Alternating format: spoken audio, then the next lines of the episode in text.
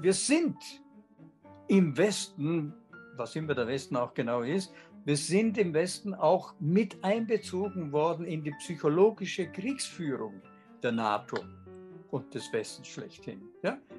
Das machen die Medien, ohne dass sie sich dessen oft bewusst sind.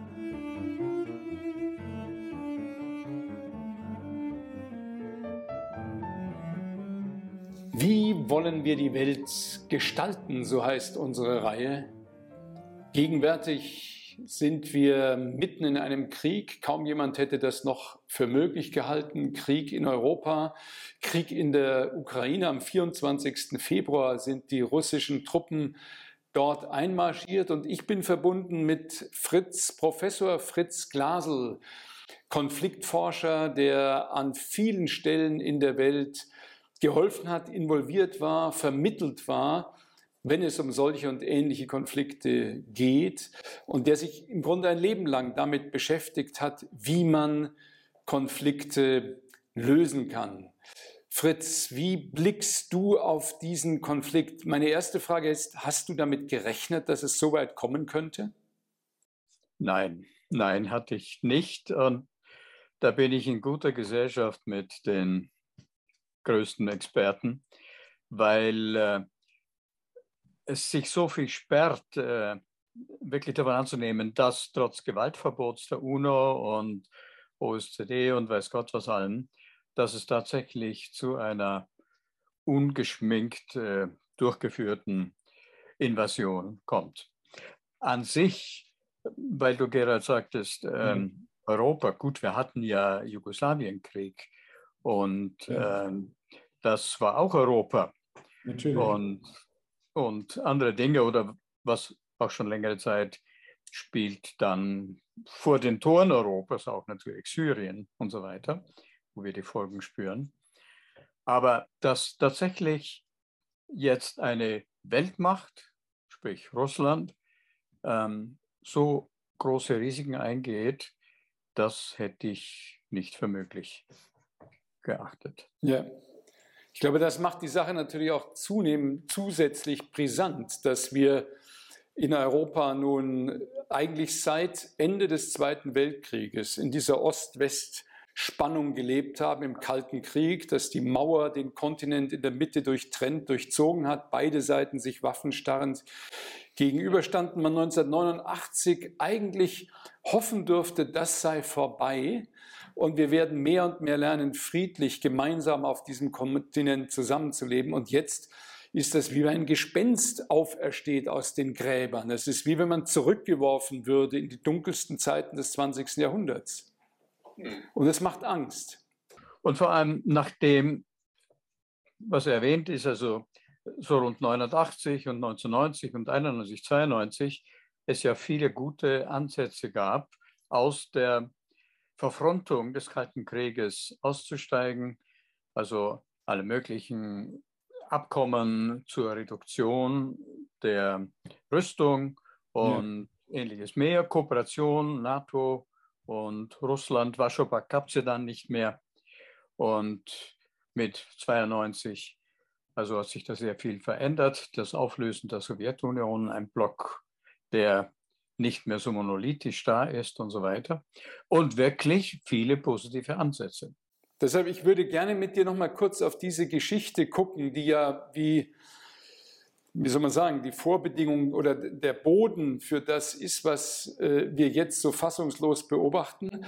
Also bis 1989 Kalter Krieg, Ost-West-Teilung. Und dann muss man ja auch ehrlich sagen, 1989, das war nicht ein Projekt der Politik, ein Projekt der Militärs, der Geheimdienste. Das waren Bürgerinnen und Bürger, die diese Mauer zu Fall brachten und diese Ordnung eigentlich überwunden haben, die jahrzehntelange. Und dann gab es ja die Hoffnung, das sei jetzt Geschichte. Es gab ja sogar die Idee, ob Russland der NATO beitritt. Es gab die NATO-Russland-Grundakte, es gab Partnerschaft für den Frieden. Magst du das noch mal ein bisschen darstellen, was ist damals gewesen und dann als nächstes könnten wir darauf schauen, und warum ist das nicht gelungen, dass das wirklich in eine andere Entwicklung führt, sondern warum jetzt dieser Rückfall? Ja, also die, die Ansätze zur Kooperation, Rüstungsbeschränkung und dergleichen, Partnerschaft, also auch NATO und Russland, das war eigentlich ganz gut unterwegs. Und dann ähm, gab es eine Serie von bedauerlichen einseitigen Aktionen seitens der USA. Jetzt nicht, um zu sagen, äh, ich verteile jetzt mal Schuld nach links und nach rechts, sondern nach dem 9-11-Ereignis hat eben George W. Bush einseitig den ein oder anderen Kooperationsvertrag nicht nur verlassen, sondern auch wirklich aufgesagt, aufgekündigt. Dann trotzdem, trotzdem die Osterweiterung der NATO sogar mit Zustimmung Russlands erfolgt ist, also die Aufnahme Polens, Ungarns, Tschechiens und so weiter, mit Zustimmung, später dann die baltischen Staaten und so weiter. Auch das, sagen wir, hat Anlass zu Optimismus gegeben, aber, aber diese, diese ganze Serie von verschiedenen einseitigen Kündigungsaktionen und auch Sanktionen durchzuführen und so weiter. Und dann die, ähm, das schlechte Vorbild ähm, der NATO-Mitglieder oder der NATO als, als Bündnissystem, wo es dann um Libyen ging, wo es dann um die Interventionen gegen Serbien ging, Kosovo, mhm. Jugoslawienkrieg und so weiter, was aus Sicht Russlands das Verlassen dieses Prozesses sich abzustimmen und nur mit wirklichem UNO-Mandat, dann, wenn also gegen das Gewaltverbot verstoßen wird, dann nur mit UNO-Mandat vorzugehen, dass das immer mehr, und zwar muss man wirklich sagen, von der Seite der westlichen ähm, Verbände, also ein, einzelne NATO-Staaten, aber auch die NATO als solches, ähm, dass da diese Geschichte des Abstimmens, ähm, wie zum Beispiel auch, dass vorher diese, diese Abkommen waren wie offener Himmel, die Über Überflugrechte, um sogar mit Radar und diesem und jenem, äh, die militärischen Vorbereitungen, Bewegungen und so weiter sehen und kontrollieren zu können, als ein Beweis des Vertrauens und alles das ging in die Brüche, ziemlich schnell. Mhm. Und wie dann, die, wie dann eigentlich äh, der amerikanische Präsident George W. Bush äh, nach einer Strafaktion gesucht hat und eigentlich in Afghanistan nicht die geeigneten Ziele weil, äh, gefunden hat, weil ja die, die Terroristen, die da in dem, mit den Flugzeugen in die, in die Türme geflogen sind, ja gar nicht aus dem Irak kamen, dann äh, war sowas wie die Ersatzgeschichte. Und da muss halt dann, äh, muss halt dann der Irak äh, die Rolle des Sündenbocks mehr oder weniger übernehmen oder die Rache oder die Vergeltungsaktion über sich ergehen. Also das ist ein enormer Umschwung. Gerade nachdem diese Entwicklungen in der damaligen Sowjetunion, Perestroika und Glasnost und so weiter und auch das, was dem Gorbatschow ganz deutlich war, dieses sich zu Tode rüsten. Ja? ja. Weil der Anteil der, der Rüstungsausgaben war ja in der Sowjetunion ein viel größerer im Gesamtbudget als in den westlichen ja. Ländern. Und, und ja, und dann eben die Frage, dieser Wahnsinn kann so nicht weitergehen. Da muss sich etwas, muss sich etwas ändern. Naja, und dann, eben, wie ich sagte, mit diesen einseitigen Aktionen, mit diesen Aufsagen verschiedener dieser, dieser Vereinbarungen, die auf Begrenzung ausgerichtet waren, dann ging es wieder los, so die Hegemonie. Ja. Der übertrumpft wen. Ja. Also du sprichst jetzt von Versäumnissen des ja. Westens. Ähm, ich frage dich mal, gab es auch Versäumnisse des Ostens? Also ich denke jetzt auch an Einmarsch in Georgien, ich denke an ja. Syrien, ich denke. Ja, ja. da sind wir jetzt in der Zeit 2008. Ja. Und zwar ähm, hing das natürlich zusammen mit der Frage, werden Georgien und die Ukraine auch als NATO-Mitglieder aufgenommen und, und ergibt sich dadurch ein Bruch der Vereinbarung, die es vorher gegeben hat, nämlich, ja. dass die NATO sich nicht zu nahe an die russische Grenze heran war, äh, begibt, und zwar aus ganz trivialen militärtechnischen Gründen, damit, also wenn die Langstreckenraketen mit den Nuklearsprengköpfen, wenn die abgeschossen werden, dann brauchen die von der polnischen Grenze oder von der estnischen oder von der ukrainischen Grenze nur wenige Minuten, um Moskau zu erreichen. Ja. Und es gibt keine Reaktionszeit. Das ist ein wichtiger ja. Punkt. Ne? Und das war eine Vereinbarung, das gegenseitig zu respektieren. Und daran hat man sich auch lange gehalten, bis diese einseitige Abs äh, dieser einseitige Ausstieg da war. Und jetzt Georgien und, und die Ukraine 2008 äh, äh, im März zum, am Weltfrauentag. Ich war nämlich zu der Zeit zufällig auch in Bukarest, mhm. als die NACO-Konferenz dort war. Ja. Und dann war dieses deutliche Zeichen Ossetien, Georgien, ja. ja ähm, also wenn ihr nicht äh, euch haltet an die Dinge und jetzt, wenn Georgien in der NATO wäre, dann über den Kaukasus die Raketen natürlich noch näher, die Raketenabschussrampen noch näher an Moskau ranrücken. Und dann war diese deutliche Aktion, stellvertretend hat Georgien was abgekriegt, was eigentlich der NATO gegolten hat. Ja. Ja. Das war natürlich ein, ein, auch ein Bruch äh, des Gewaltverbots von, von der russischen Seite jetzt. Und auch das Abwerben von Abchasien, das ging ja nicht militärisch, dieser Teil Georgiens, sondern durch, ähm, durch eindeutig manipulierte Abstimmungen in Abchasien. Abchasien und das äh, ganze Gebiet um Sochi und so weiter, das war ja das äh, Land, in das pensionierte hohe, hohe Nomenklaturleute und Offiziere sich in den Ruhestand begeben haben. Ja. Und dadurch war wirklich eine äh, mehrheitlich russischsprachig.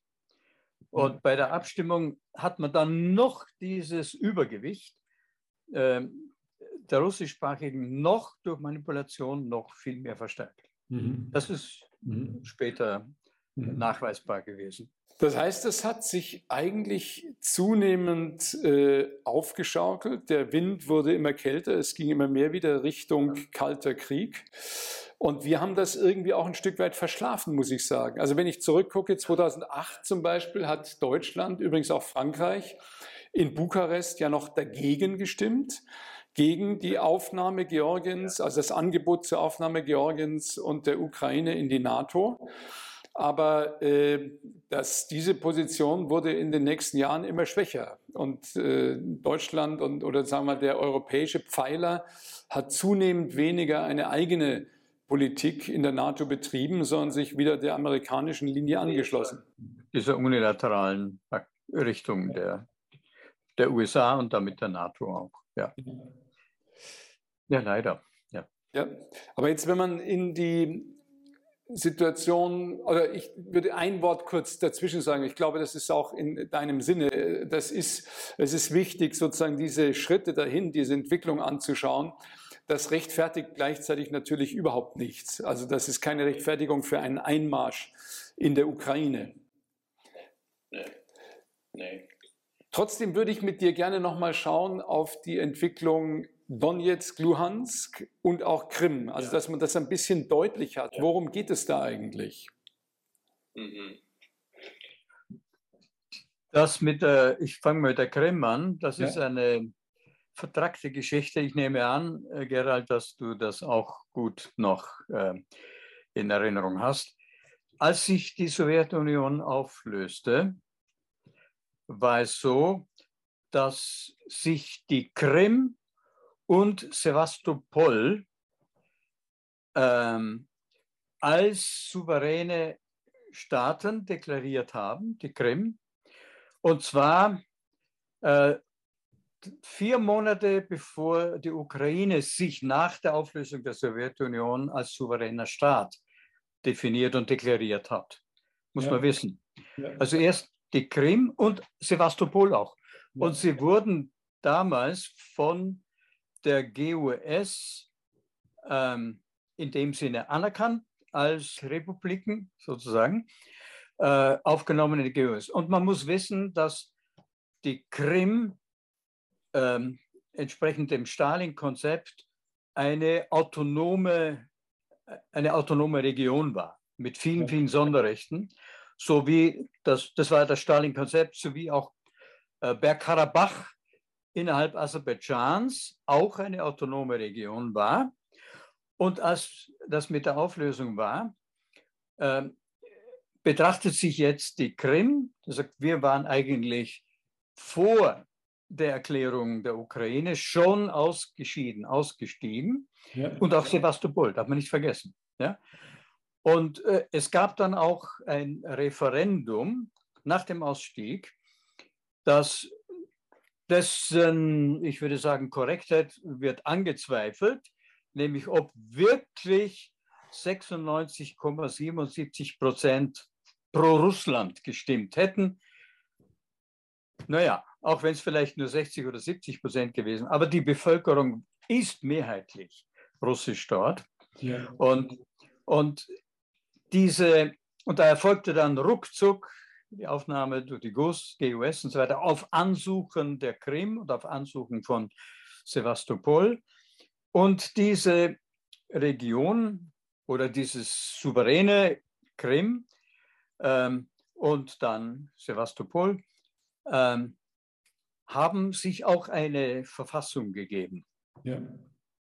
die ähm, aber ähm, nachdem sie sich betrachtet haben als ausgeschieden aus, aus der Ukraine, ähm, äh, haben sie nicht die Frage gestellt, ob denn das nach äh, ukrainischem Verfassungsrecht auch legal gegangen ist, sondern ja, wir sind jetzt als Autonome zu dieser Entscheidung gekommen und äh, niemand kann uns daran hindern.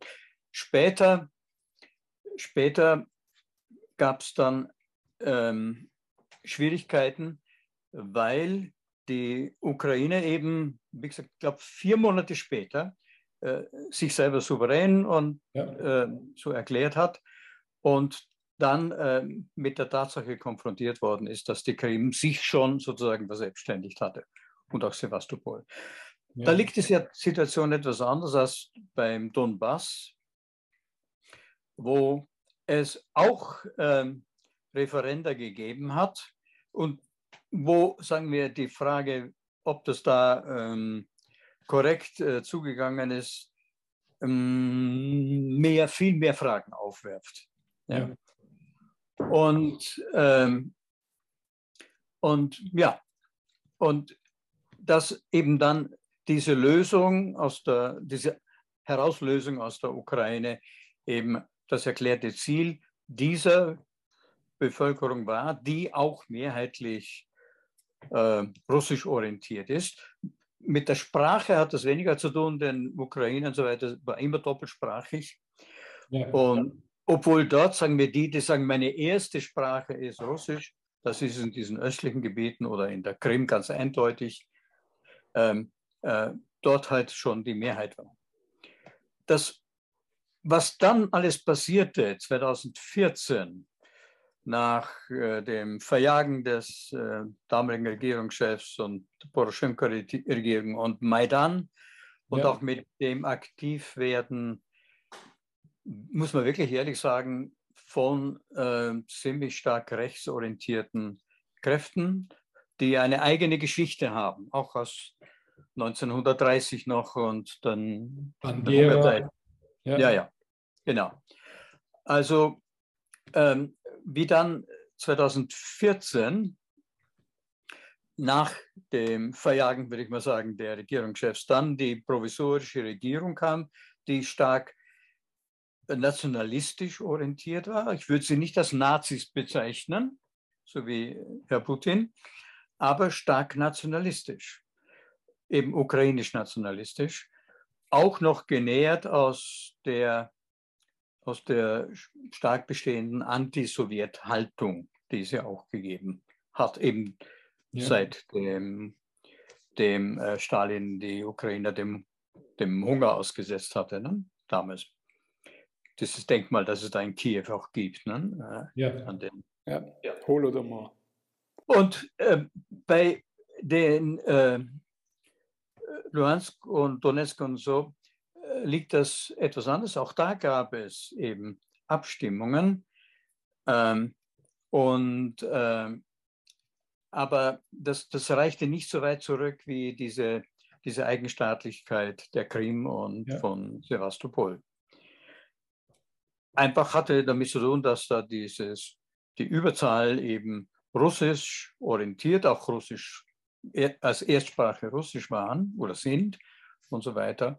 Und dass die von sich aus durchaus eine Orientierung auf Moskau hatten, lieber als auf Kiew.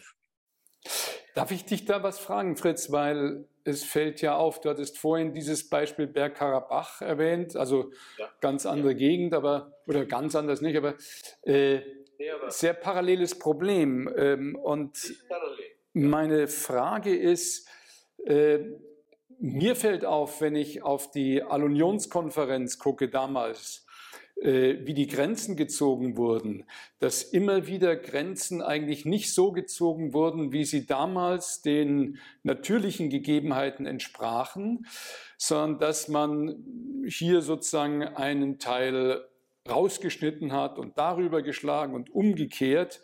Also Bergkarabach, damals zu über 90 Prozent von Armeniern bewohnt, wurde zu Aserbaidschan geschlagen. Ja. Eben Donetsk, Luhansk war auch damals schon russisches Gebiet, also fast durchgängig von russischen, von Russen, Russinnen bewohnt, genau wie die Krim. Krim gar nicht so stark, aber dort noch stärker. Und das aber dann zur Ukraine. Was war das Kalkül? War das Kalkül, Spannungsherde zu schaffen oder warum hat man das gemacht? Ja, es gibt, gibt Vermutungen oder Spekulationen. Ähm, wenn innerhalb eines Staates ein starkes autonomes Gebiet ist, dann äh, schwächt das in gewissem Sinn die Einheit oder ein einheitliches Auftreten dieses Staates gegenüber anderen. Ja. Also bei äh, Karabach und, äh, und äh, Aserbaidschan war es ganz, ganz deutlich auch so, äh, damit dieses muslimisch orientierte Aserbaidschan nicht äh, äh, eine zu starke Stimme innerhalb der Sowjetunion hat, muss man ihr was geben, was es ein bisschen, ein bisschen wieder äh, schwächt oder mit gewissen Spaltungstendenzen da ist. Drum armenischsprachiges und christliches Gebiet lieber nach Aserbaidschan, als Armenien zu stärken und die große Einheit zu haben. Also dieses Divida et Impera war schon ein wichtiges Prinzip. Und die Parallelität, ich will das doch, doch erwähnen, die Parallelität Karabach, Aserbaidschan besteht tatsächlich ähnlich wie bei Ukraine und Krim. Mit der Auflösung der Sowjetunion war es so, dass Karabach als autonome Region einen Tag vor Aserbaidschan beschlossen hat, eine eigene Republik zu sein. Und nicht mehr sich als Teil von Aserbaidschan betrachtet hat. Ein Tag Unterschied. Ja. Und deswegen hat später Aserbaidschan das nicht anerkannt, weil sagen, konntet ihr gar nicht, er war ja noch Teil von mhm. Aserbaidschan. Und da begann dann 92 der Krieg, der bis 94 gedauert hat und voriges Jahr wieder, wieder vom Zaun gebrochen worden ist und so. Aber wirklich eine parallele Geschichte mit diesem Spiel des Herrschens und Teilens, Teilens und Herrschens, wie bei dieser Region. Es gab ja noch andere autonome Regionen, auch in der Sowjetunion, wo das dann nicht diesen Lauf genommen hat. Und, aber insgesamt würde ich so sagen, das, was dann mit 2014 auch passiert ist, äh, mit dem Minsker Abkommen, jetzt Minsk II, Ja. Minsk II, dann kann der Ukraine wirklich nicht der Vorwurf erspart werden, dass sie gegen diese Vereinbarungen Minsk II in jeder, in beinahe allen Punkten verstoßen haben. Ja. Die, also die Zusage Minsk II, also 2015, ja. dass es zu einer Verfassungsänderung kommt, zu Dezentralisierung, zu diesen autonomen, ja. und zwar auch wieder für Luhansk eine andere autonome Regelung als für das andere Gebiet, in Abstimmung mit den Menschen aus der Region. Alles nicht passiert oder auch das, äh, der Rückzug militärischen Materials oder das Rückbewegen militärischen Materials und so weiter und all diese Dinge, aber speziell die Verfassungsänderungen. Ja. Das war schon im ersten Artikel und im elften Artikel des Minsk-II-Abkommens absolut geweigert, da etwas zu machen. Und wobei auch diese Dinge wie das den Menschen gegenüber, die also russische Separatisten waren oder Sezessionisten, ist der eigentlich richtige Ausdruck, ja. ähm, ähm, dass, dass denen Amnestie gewährt werden musste und keine Strafverfolgung und so weiter, auch nicht basiert, ja. auch nicht geschehen, also von Seiten der, der ukrainischen Regierung. Und, äh, und im Unterschied zur Krim, in der Krim wurden offiziell drei Sprachen ähm, bestätigt. Ja. Russisch, Ukrainisch und äh, die äh, krim-tatarische Sprache. Drei, während 2014 ein Gesetz in der Ukraine eben das Russische zur Non-Sprache erklärt hat. Ne? Ja. Ja, ja. Und, und, und auch in Minsk II ist ja auch verbrieft, auch vereinbart, dass Kommunalwahlen durchgeführt werden sollten. dass sogar Wahlen stattfinden müssen. Ja. Wahlen stattfinden, Kommunalwahlen unter OSZE-Aufsicht und so weiter. Alles, alles äh, verweigert, nicht erfüllt. Und also es nimmt mich nicht wunder, wenn ähm, dann die russische Seite immer gesagt hat, wir bestehen darauf, dass die Bestimmungen, auf die wir uns da verständigt haben, 2014, 2015 dann mit Minsk II, äh, dass die wirklich äh, umgesetzt werden.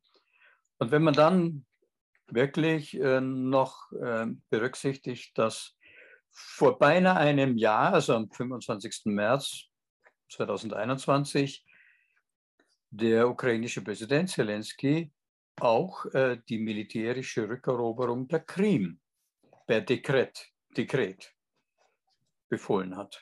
Mhm. Die militärische Rückeroberung ja. der Krim vor einem Jahr. Ja. Ja. Und bei all den Dingen dem Nichterfüllen der Minsker Abkommen. Das ist wirklich ist unfassbar. Ja? Ja, also ich, ich würde jetzt nochmal sagen, wir sind dabei, historisch zu analysieren, wie konnte es so weit kommen.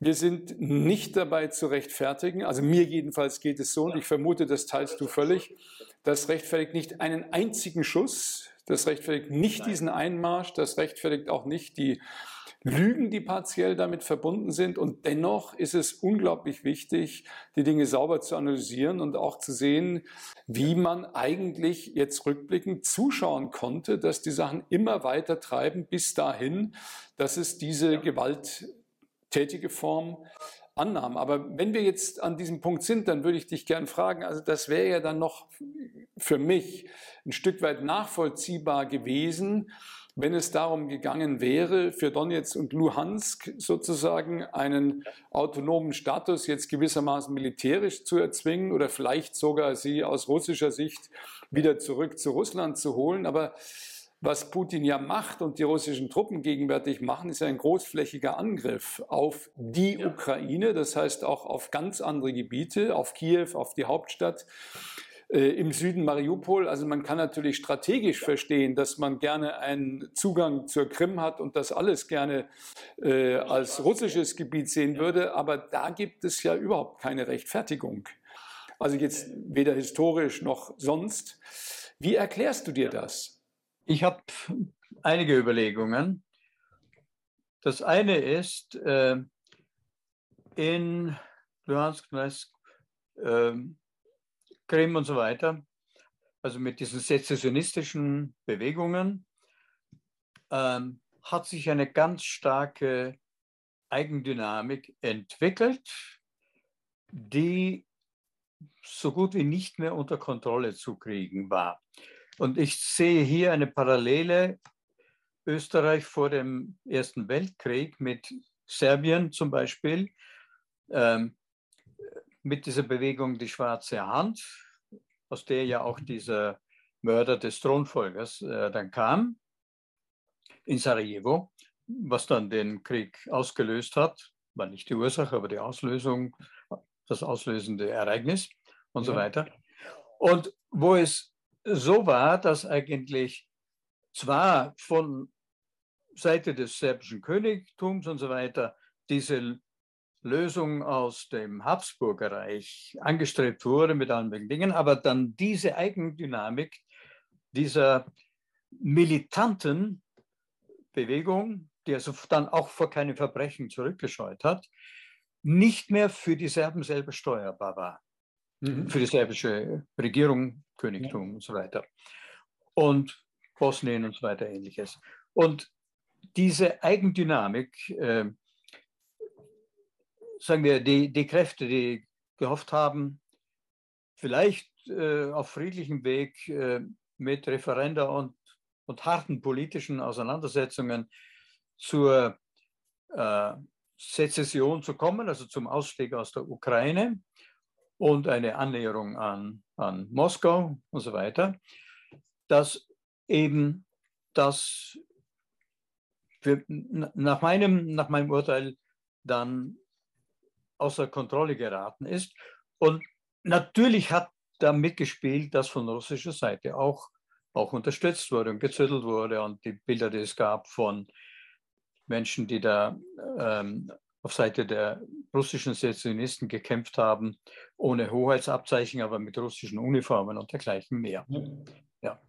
Und also das ist diese Sache. Das andere, das andere ist, und das, da sehe ich eine gewisse Parallele in der Dynamik zu ähm, Nordirland, wo ich ja auch tätig war, de, um mit dem Bürgerkrieg da äh, irgendwie zu einem friedlichen Prozess zu kommen, die in der 68er Zeit wo eben weltweit gegen Establishments und so weiter demonstriert wurde, gab es eben dieses Aufflammen der Katholiken in Nordirland, also in Ulster, in dieser Region. Äh, wir wollen eigentlich zur Republik Südirland ja. und nicht weiter Teil des Vereinigten Königreichs sein. Und es gab politische Prozesse, immer wieder stagniert, immer wieder in die Sackgasse reingekommen.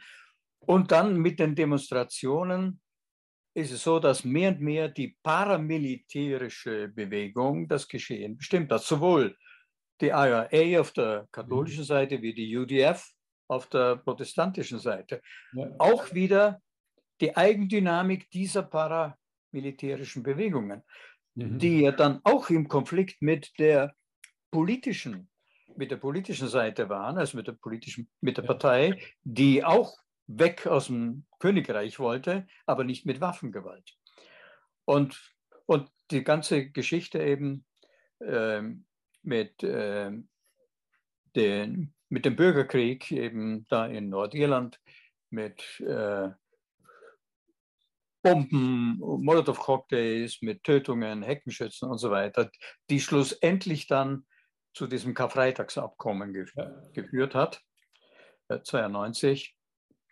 Ja, das hat auch eine Parallele in dem Sinn, politisch kommen wir nicht durch. Und dann kommen die, die, die Stahlhelm-Fraktionen ja. und, äh, und die beherrschen dann die Szene. Und das spielt eine andere Dynamik als, mhm. sagen wir, da, wo es um politische Prozesse ging. Mhm. Also in der Ukraine war und korrigiere mich, wenn, oder ich würde gerne wissen, wie du das siehst, war mein Eindruck in den letzten Jahren, dass die Regierung nicht die Kraft hatte, gegen die starken rechten und nationalistischen Kräfte im Lande das durchzusetzen, was im Minsker Abkommen eigentlich bereits unterschrieben war. Ja? Und im Grunde, äh, wenn man dir jetzt zuhört, dann wird eigentlich deutlich, am Ende sind es dann solche Gruppen, also solche ja. äh, extremistischen Gruppen, die eigentlich die Agenda bestimmen, ja? von Sarajevo jetzt über Alster bis äh, im Moment Ukraine, wenn die okay. Politik nicht die Kraft hat, also die Mehrheitsgesellschaft, die demokratische Gesellschaft und die gewählte Regierung nicht die Kraft hat, sich eben nicht von den Nationalisten äh, am Nasenring durch die Manege zerren zu lassen, sondern eine Politik der Aussöhnung und des Friedens zu verfolgen. Und einer wirklichen demokratischen ja. Haltung. Und, und das spielt natürlich das, naja, natürlich kann man nicht sagen, aber das spielt das Problem der, der Oligarchen, die ähm, ja sowohl in Russland äh, wie in der Ukraine, aber auch in den anderen Ex-Sowjet-Republiken. Äh, ich habe das immer erlebt in Georgien und Armenien auch, wenn ich da gearbeitet habe. Ja. Die Oligarchen sind dermaßen mächtig und treiben manchmal die Politik vor sich her. Ja. Und und es ist bekannt von der Ukraine, mein Poroschenko war ja auch einer, der Schokoladen-Oligarch, nur ein Beispiel, aber es ist bekannt, dass die verschiedensten Oligarchen ihre Privatarmeen hatten. Und äh, unter patriotischen äh, äh, Slogans, so, mhm. wer weiß, ob wir nicht einmal ähm, uns mit Waffen zur Wehr setzen müssen. Aber diese, diese Privatarmeen haben es einer einheitlichen, einer Regierung mit einer einheitlichen Militärführung verdammt schwer gemacht. Das ist bekannt geworden. Ja? Sie unterstanden dann offiziell dem zentralen Kommando, aber das heißt nicht immer, dass das Kommando die Befehle ausgegeben hat, die eventuell gegen die Oligarchen gerichtet hätten sein können, sondern ähm, so, dass also nicht an, an die Interessen der Oligarchen gekommen ist. Mhm. Und dann, was auch, Bitte, ja. was auch ein Problem ist, äh, es ist bekannt, äh, es sind 19 verschiedene Söldnernationen, jetzt auch in der Ukraine. Und auch nach Minsk II war ja ausdrücklich geregelt, ich glaube, das war der achte, achte Artikel oder neunte Artikel, dass alle ausländischen militärischen Kräfte die Ukraine verlassen sollten. Ja. Und ähnliches mehr. Und das ist zum Beispiel auch nicht erfolgt. Und dann ist natürlich die Frage, du hast da einen Militärapparat im Land, äh, der nicht nur geduldet wird, sondern auch noch gewollt wird und der auch eigene Interessen verfolgt, der jetzt politische Orientierungen hat. Wenn ich da nochmal nachfragen darf, Fritz, also die sozusagen die systemdestabilisierende Rolle der, der Oligarchen, der, ja. die Demokratie schwächende Rolle der ja. Oligarchen, auch die teilweise äh, also das, was du geschildert hast, dass sie über eigene Privatarmeen verfügen, die eigene Interessen vertreten, das ist, glaube ich, deutlich geworden. Aber wenn du noch mal vielleicht auf einer anderen Ebene sagen könntest, was ist das Ziel oder die Strategie der Oligarchen? Was, also es ist ja ein bisschen verbrannte Erde. Also am Ende ist es für mich wenig rational ähm, was im Moment geschieht und wo man einfach jetzt über Jahre zusch verzweifelt zuschauen konnte und es immer weniger begriff. Also mir ist nicht ganz deutlich, wo das, wo das strategische Ziel da liegt. Vielleicht ist, suchst du nach einem strategischen Ziel einer bestimmten Art, das ist gar nicht Nein. Denn, äh, denn ich meine, wenn du am Profit interessiert bist, dann ist die Frage, äh, was fördert das und was schadet? Was ist die Opportunität? Und weiter nichts. Also einfach blinder Egoismus und gerade die Regierung nicht zu stark werden lassen, die Zivilgesellschaft nicht stark werden lassen. Ja, das ist der Punkt auch. Ja. Und vor allem eine zentral, eine, eine demokratisch gewählte, legitimierte Regierung, die versucht, da eine gewisse Linie reinzukriegen, hat es, hat es, hat es sehr schwer. Ich sage das aus, eben aus den Erfahrungen mit den Lernen von Demokratie in Georgien und Armenien, weil ich da eben ja. regelmäßig bin. Ja. Und auch dort die Oligarchen, die Korruption und so weiter und wie die in die Politik reinmischen. Und äh, also was ist deren Strategie? Ja, Häufung von Reichtum. Ja. Punkt, ja. Und das kann aber, ob sich die Regierung dann kommunistisch äh, nennt oder so oder so oder so, Hauptsache, mh, hm, Hauptsache der Rubel rollt oder der Dollar rollt. Ich sage jetzt sehr vereinfacht. Ja, es gibt ja davon, um das nur kurz zu sagen, jetzt wieder auch der wie soll man sagen, das, der, das Gleichgewicht. Deswegen, es gibt ja davon, wir haben es jetzt gerade im Osten im Blick, es gibt davon auch eine westliche Variante. Also dieses Oligarchentum, das äh, im Grunde sich um Regierung nicht schert und versucht, ein Regime daneben und unabhängig davon aufzubauen, um ihre Interessen weltweit durchzusetzen. Ja. ja. Das ist wirklich die Frage Politik und Wirtschaft. Wie steht das zueinander? Ja. Und welche Rolle spielt dabei Geistesleben oder die Kirche und, und vieles mehr. Ja. Aber das mit dem, sagen wir, mit der, weil du das mit der Demokratie und mit dem Entwickeln eines demokratischen Systems in diesem Ex-Sowjet-Land, äh, äh, was das betrifft, ich sage, ist das meine Erfahrung, auch meine Arbeit in Rumänien, in Georgien, in, in, in Armenien, äh, es ist unglaublich schwer, ähm, Demokratie zu lernen in dem Sinn, das Zusammenspiel von Regierung und kritischen Stimmen, sprich Opposition. Um das zu lernen und zu schätzen und nicht nur zu ertragen.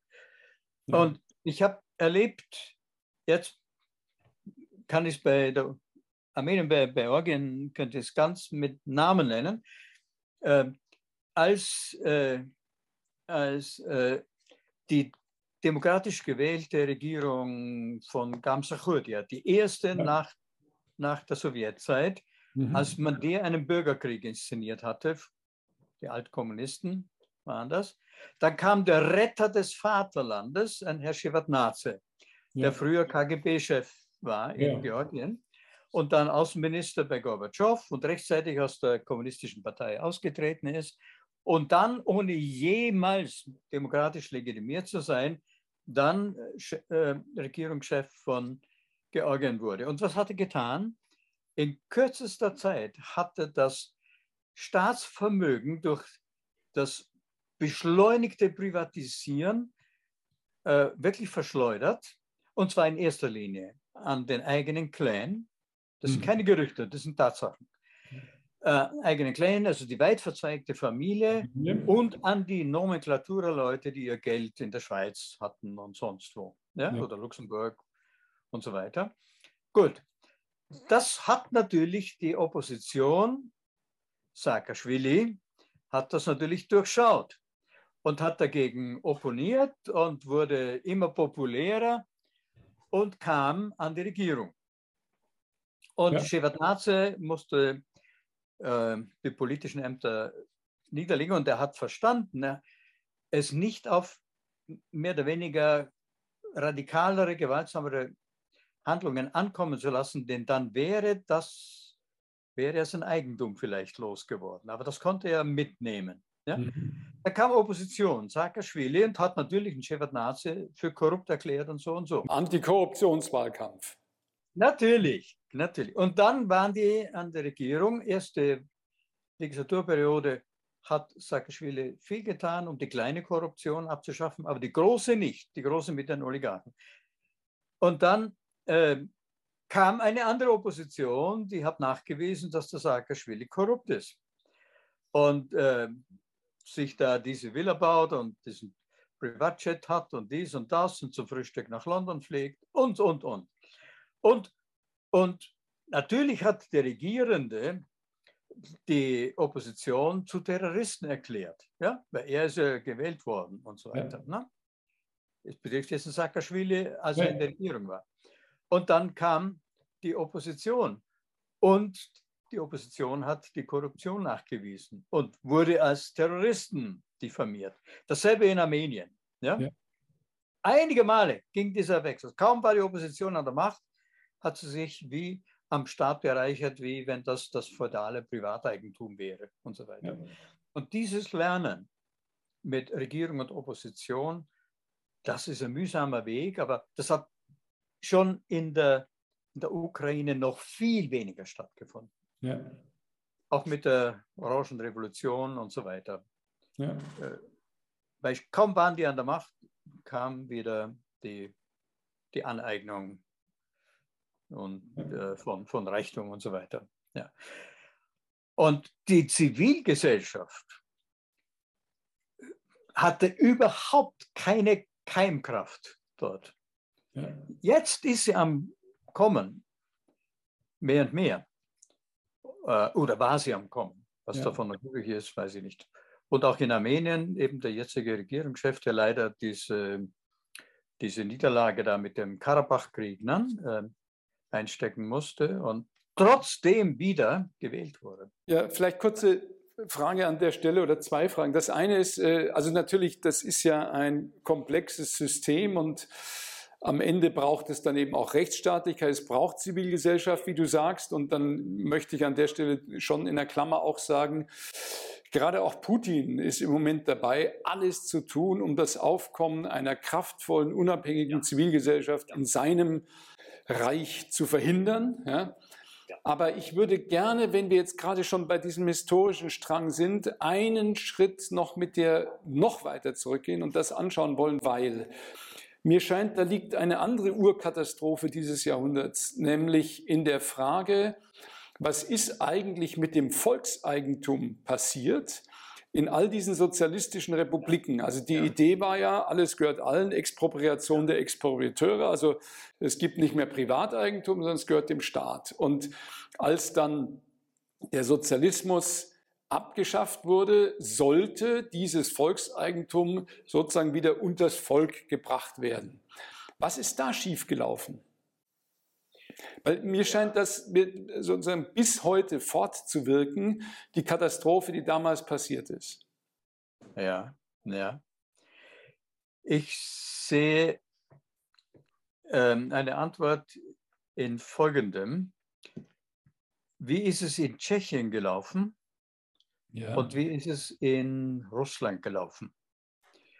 Es ist bekannt geworden, also ich schaue mal auf Russland, es ist bekannt geworden, dass Gorbatschow mit Glasnost und Perestroika erst, erst also Glasnost erst, ähm, ich würde sagen, äh, die Menschen ermutigen wollte, animieren wollte, ähm, sich bemerkbar zu machen, ihre Stimme zur Geltung ja. zu bringen im Kulturbereich, also in mhm.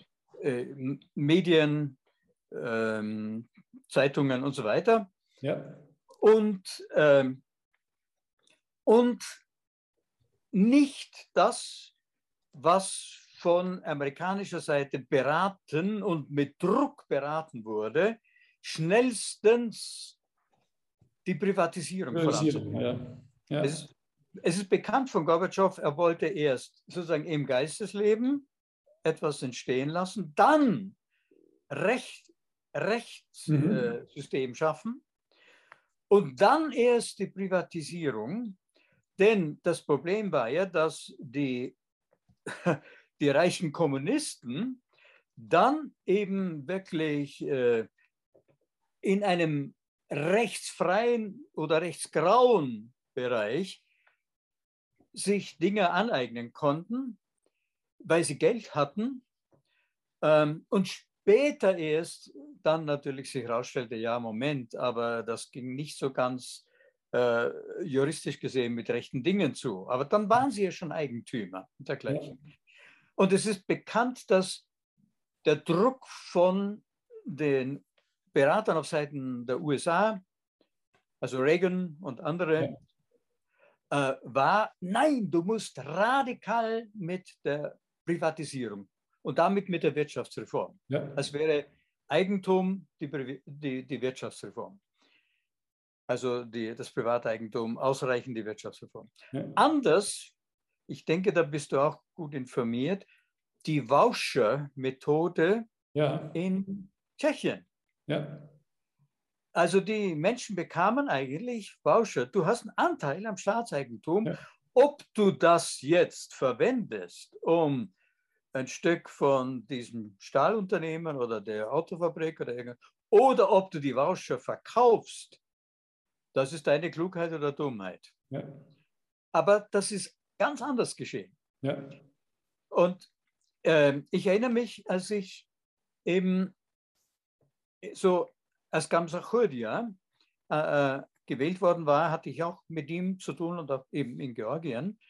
Und er war auch ganz darauf aus, wie Gorbatschow, erst Kultur, Recht und dann, und für ihn war ganz wichtig vor allem nicht gleich das, äh, das Kolchoseneigentum an Land irgendwie an, an nur Gewinn, auf Gewinn ausgerichtete äh, Leute äh, zu verschleudern, die kein Interesse an wirklich an der, an der Landwirtschaft haben auch das wurde dann durch diesen, ja, wie die George sagen, inszenierten Bürgerkrieg eben dann konterkariert. Das, das ging dann nicht. Ja. Und dann eben ging es mit Shevardnadze ebenso weiter, wie das die amerikanischen Berater damals dem Gorbatschow suggeriert hatten. Ja. Und ja. Damit, damit wurde das Oligarchentum eigentlich erst äh, geschaffen. Ja.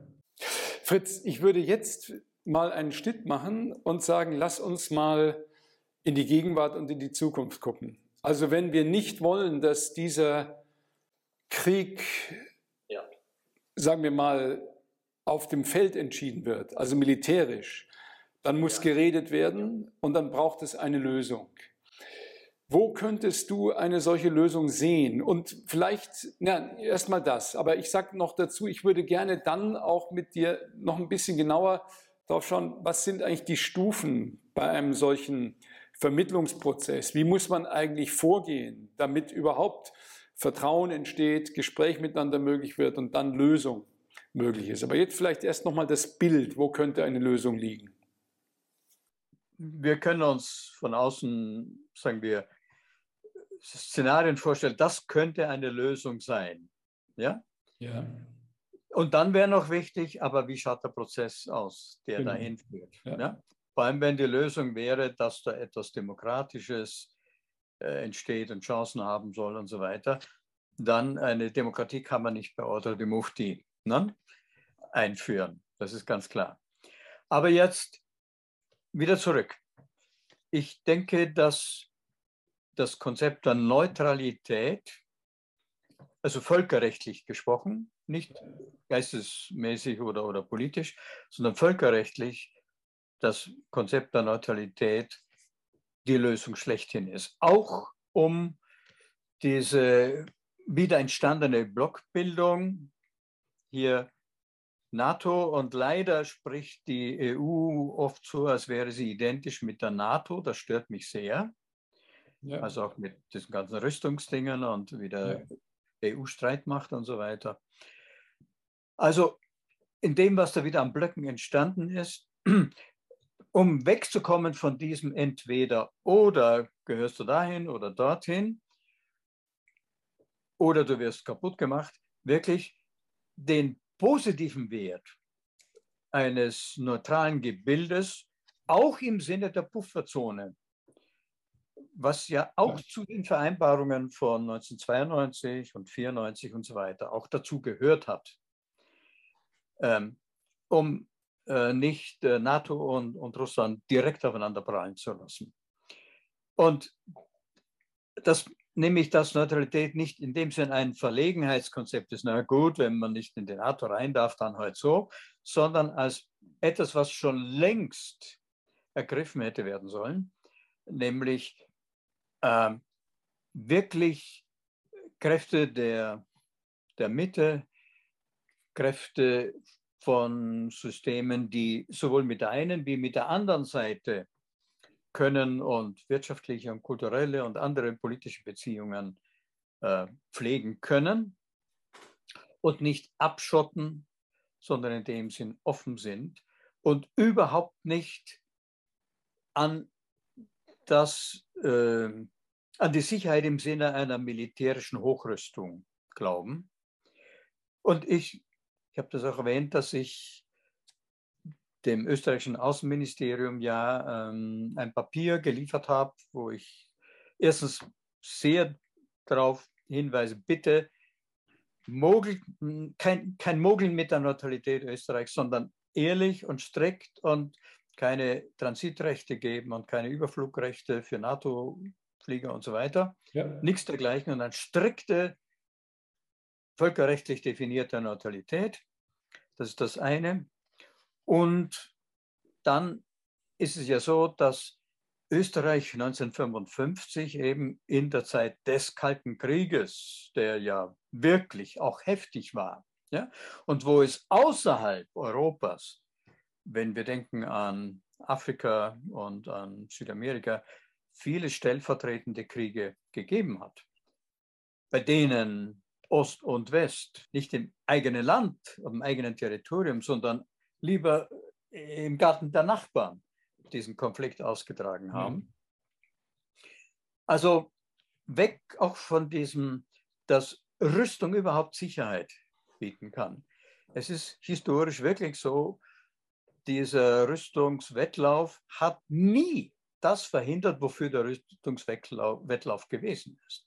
Also das heißt, es braucht zu dem Konzept der Neutralität gleichzeitig das umfassendere, nicht nur europäische, sondern durchaus globale Konzept einer neuen, einer neuen Ordnung, wie gehen wir mit, mit Rüstung um. Noch dazu, wenn man weiß, wie klimaschädlich Rüstungsindustrie und der Einsatz des ganzen Zeugs ist.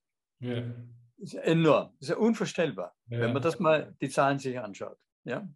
Wenn man weiß, dass äh, ein Panzer, wie so jetzt viele Rollen da äh, in der Ukraine und in Russland, dass der für 100 äh, Kilometer braucht der 400 Liter Diesel und so weiter. Was das an CO2 bedeutet. Und dann das, was an CO2 entsteht, sagen wir nur mit dem Zerschießen von Wohnhäusern und Theatern und Schulen und Krankenhäusern und so weiter. Jetzt rede ich gar nicht erst von den Menschen. Ja? ja. Aber jetzt, also Neutralität, aber dann ein umfassenderes Sicherheitskonzept, das nicht auf Rüstung, sondern auf Rüstungsabbau ausgerichtet ist, im Interesse der ja. Verhinderung der Ökologiekatastrophe. In dem Sinne betrachte ich auch das, was sich da mit der Ukraine abspielt, ich habe das ja einige Male so genannt, dass die Ukraine von Russland in Geiselhaft genommen worden ist. Und um etwas anderes zu erreichen. Nicht um, sagen wir, ein Trümmerfeld zu erzeugen und dann sagen, ja, das Trümmerfeld gehört jetzt zu Russland, sondern um das, was seit den 90er Jahren schon längst wieder fällig war, wirklich ähm, ein umfassendes ähm, Sicherheitskonzept, aber das nicht auf der Scheinsicherheit der, der Rüstung beruht. Ja. Äh, eben mit einer Friedensarchitektur. Ja. Und, ähm, und zwar auch so, dass die UNO wieder mehr handlungsfähig wird. Denn wenn wir schauen, die Konstruktion mit dem Sicherheitsrat war natürlich aus der Siegermachtssituation her entstanden, aber bildet überhaupt nicht ab, was heute äh, wie heute die Kraftverhältnisse sind. Also diese Friedensarchitektur eine, ist eine andere Art der Sicherheitsarchitektur. Und ich denke wirklich, dass das im Interesse aller wäre. Und vor allem könnte Europa damit wir sich selber entdecken. Ähm, weil es gibt ja dann noch einige neutrale Länder. Also auch Moldawien ist ja eigentlich neutral, obwohl Transnistrien, ähnlich wie Luhansk und so weiter, durch russische Sezessionisten ähm, beherrscht wird. Ja? ja. Auch, ja. Da, auch da ist die OSZE tätig und ich hatte damit auch zu tun. Mhm. OSZE mit Trans, Transnistrien. Bin froh, dass, sagen wir, das, worauf, wie sich da Zelensky bei Amtsantritt auch schon verrannt hatte und wie es ja leider in der ukrainischen Verfassung der provisorischen Regierung da war, nämlich dass zu den Zielen auch der NATO-Beitritt gehört hat. Da bin froh, dass das aufgegeben wird ja. und dass, nachdem ich das dem österreichischen Außenministerium mein Vorschlag da und so weiter unterbreitet hatte und eine positive Reaktion kriegte, zwei Tage später nimmt Putin den Begriff Neutralität in den Mund. Darüber könnte man reden. Und kurz danach, ich glaube einen halben Tag später, auch Zelensky. Ja. Und Neutralität und wirklich, jetzt ja. wenn wir schauen auf die, auf die Ukraine, es braucht ein dann, aber das sage ich von außen, ein, ein Konzept einer, einer ja, Schweiz, einer dezentralisierten, auf stärkeren, kulturell sich unterscheidenden Einheiten beruhenden föderativen Strukturen. Wir ziehen ja da erfreulicherweise von Anfang an am gleichen Strang. Also ich habe schon am Tag des Einmarsches habe ich äh, eben auch einen Aufruf für diese Idee der Neutralität äh, veröffentlicht und bin seitdem im Gespräch mit vielen in der deutschen Politik, so wie du in Österreich. Und ich merke, es gibt mehr und mehr Offenheit dafür. Aber gerade heute hat, und das ist jetzt meine Frage, Zelensky in einer Ansprache erklärt, äh, also dass man dann zum Neutrum würde. das ginge gar nicht, ja. Und ähm, also sozusagen ein Nichts, ein Niemand zwischen den Blöcken und äh, eher wieder eine Position vertreten, äh, also die, die in die Richtung eines starken militärischen Schutzes geht. Ähm, meine Frage an dich ist jetzt, kann man ähm, weil ich sehe überhaupt keine Alternative zu dieser Idee der Neutralität. Also ja. die Idee, sozusagen die Ukraine hierüber oder darüber zu zerren, führt nur zu einem ständigen, zu einer Neuauflage oder, oder zerreißen, zerschneiden, Neuauflage des Problems, sondern die Neutralität ist der Weg und zwar letztlich meine ich nicht nur hier, sondern das ist eigentlich eine Idee, die sich ausbreiten sollte in der ganzen Region und eigentlich über ganz Europa. Meine Frage ist, wenn jetzt so ein Staat tatsächlich in dieser Zangenlage ist zwischen den beiden waffenstarren Blöcken und Sorge hat, dass die Neutralität ihn sozusagen zum Spielball machen würde, welche Garantien kann man einem solchen Staat geben, wenn die Garantie nicht Blockzugehörigkeit ist? Hm. Na gut, das war der Grund, warum ich sagte, das eine ist auf die Ukraine schauend Neutralität, das andere ist die globale und nicht nur europäische Friedensarchitektur. Ohne das ist die Neutralität, äh, Mil die Militärs sprechen dann oft von einem Vakuum, das saugt militärische Aggression an, was Quatsch ist. Ja? Aber mhm. das wird so argumentiert. Also nur die Verbindung nicht Neutralisierung, das heißt, dass andere dir vorschreiben, wie du neutral sein musst, sondern dass du aus eigenen Stücken sagst, so definieren wir zum Beispiel, so hat es Österreich 55 getan, nach dem Vorbild der Schweiz. Und, äh, und ihm eingebettet in dieses natürlich noch mühsame äh, Entwickeln dieser anderen Friedensarchitektur. Und Gott sei Dank ist es so, dass Russland immer noch zur OSZE steht. Immer noch. Ja? ja. Und auch bei den Minsker Verträgen hat, haben die eine wichtige Rolle gekriegt und auch gespielt. Sie konnten nur nicht verhindern, dass die, dass die manchmal Katze Maus spielten mit der, mit der OSZE, ne? die, die russischen wie die ukrainischen ja. äh, äh, Parteien und so. Und, und und das heißt aber auch wirklich in Frage stellen, ja, Moment, das Konzept der NATO und da geht es um die atomare Rüstung, da geht es um die konventionelle Rüstung und dergleichen. Und, und wie, wie äh, Rüstungsindustrie und, und Demokratie, was die miteinander zu tun haben.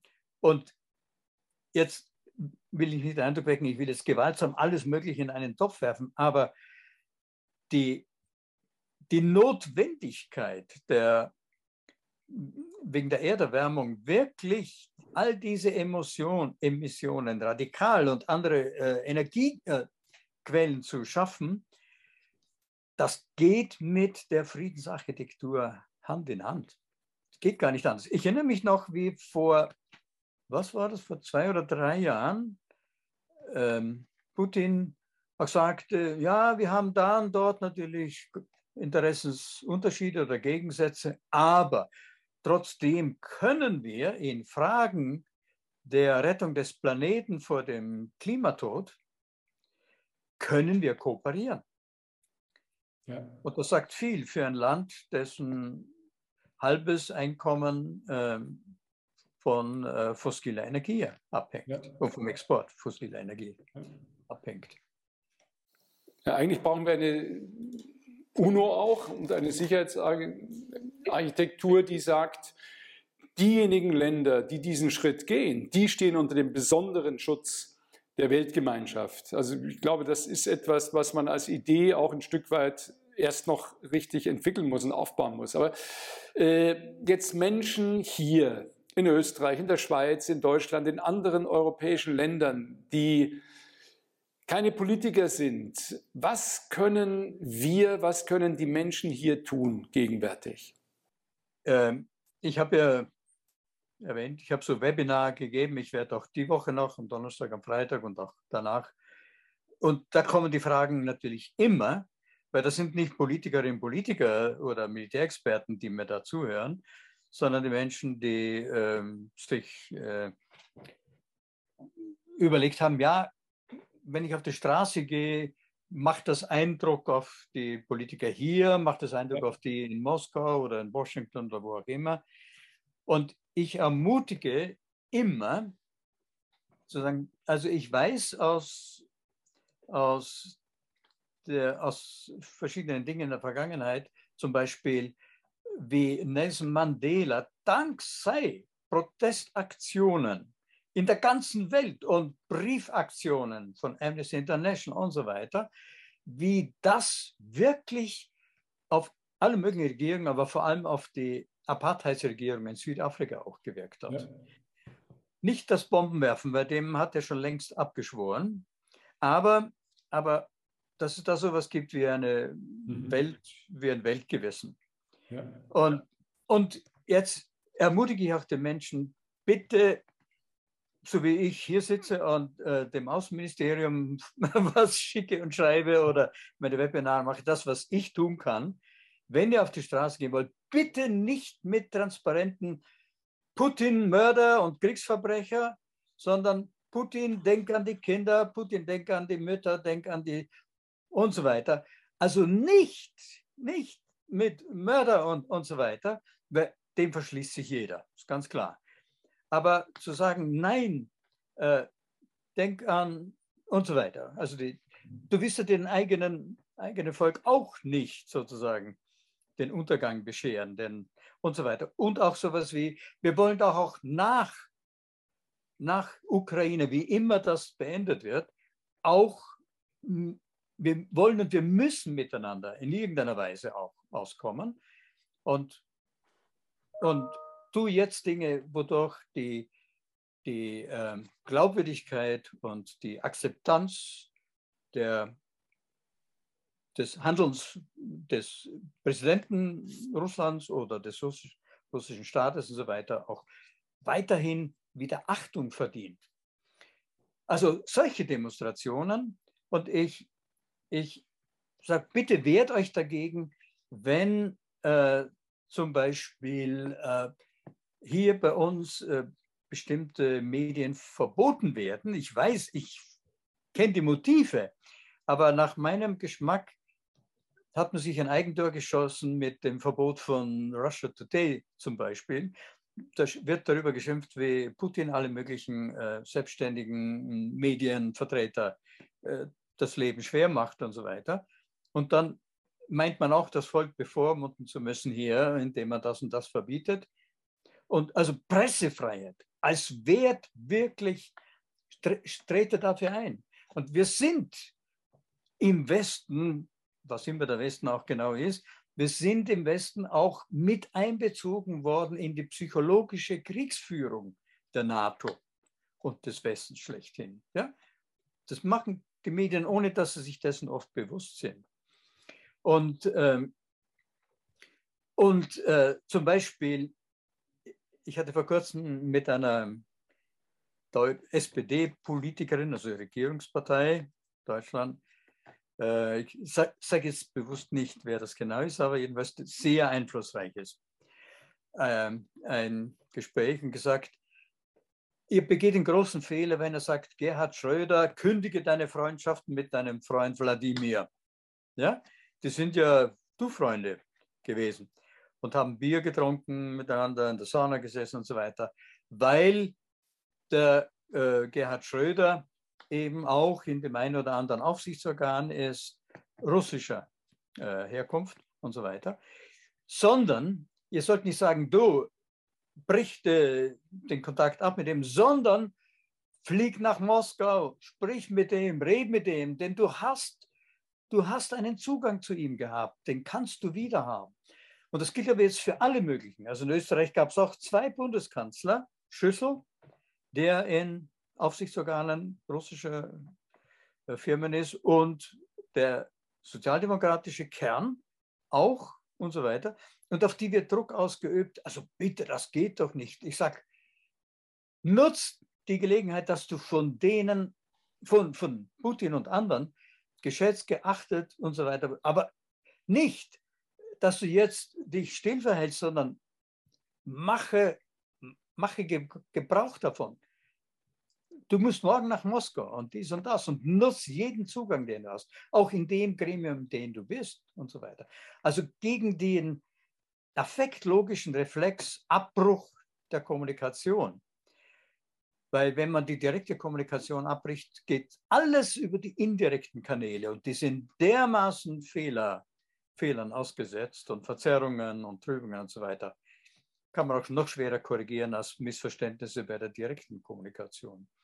Also das sind verschiedene Dinge. Und, äh, und da kann man positive Signale setzen und wirklich nicht, indem man sagt, Verteufelung und äh, ist ein Wahnsinniger und äh, in der öffentliche äh, Psychogramme eines Politikers äh, verkündet werden und, und dergleichen Dinge. Fällt natürlich schwer angesichts der realen Eskalation auf dem Schlachtfeld eine Eskalation des Denkens und Empfindens und Handelns zu verhindern, aber es ist nötig, so habe ich dich verstanden. Es ist nötig, dass nicht alle jetzt immer mehr sozusagen eskalieren und immer mehr in Kategorien des Kampfes, des Krieges denken, sondern dass es Menschen gibt, die vermitteln, die beide Seiten zu verstehen in der Lage sind. Dafür bist du ein Beispiel, dafür hast du auch ein Beispiel gegeben jetzt in deiner Haltung in unserem Gespräch. Ich würde gerne noch mal sagen, nur zu dem einen Punkt, als du ansprachst, RT Deutsch verboten. Äh, auch das würde ich gerne nach beiden Seiten wenden. Also in Russland sind ja unzählige Medien verboten. In Russland ist es sogar verboten, den Krieg Krieg zu nennen. Insofern äh, Einsatz für Pressefreiheit äh, ganz besonders auch in Russland. Aber ich danke dir, Fritz, ganz herzlich und ich hätte Freude, wenn wir noch mal bei anderer Gelegenheit genauer schauen, was sind diese Prozesse, durch die es zu einer solchen Eskalation kommt und was sind die Schritte der Deeskalation? Wie geht mir vor? Heute haben wir das große Tableau angeschaut und haben Motive entwickelt, aus denen heraus eine Lösung möglich wäre. Ganz herzlichen Dank dafür.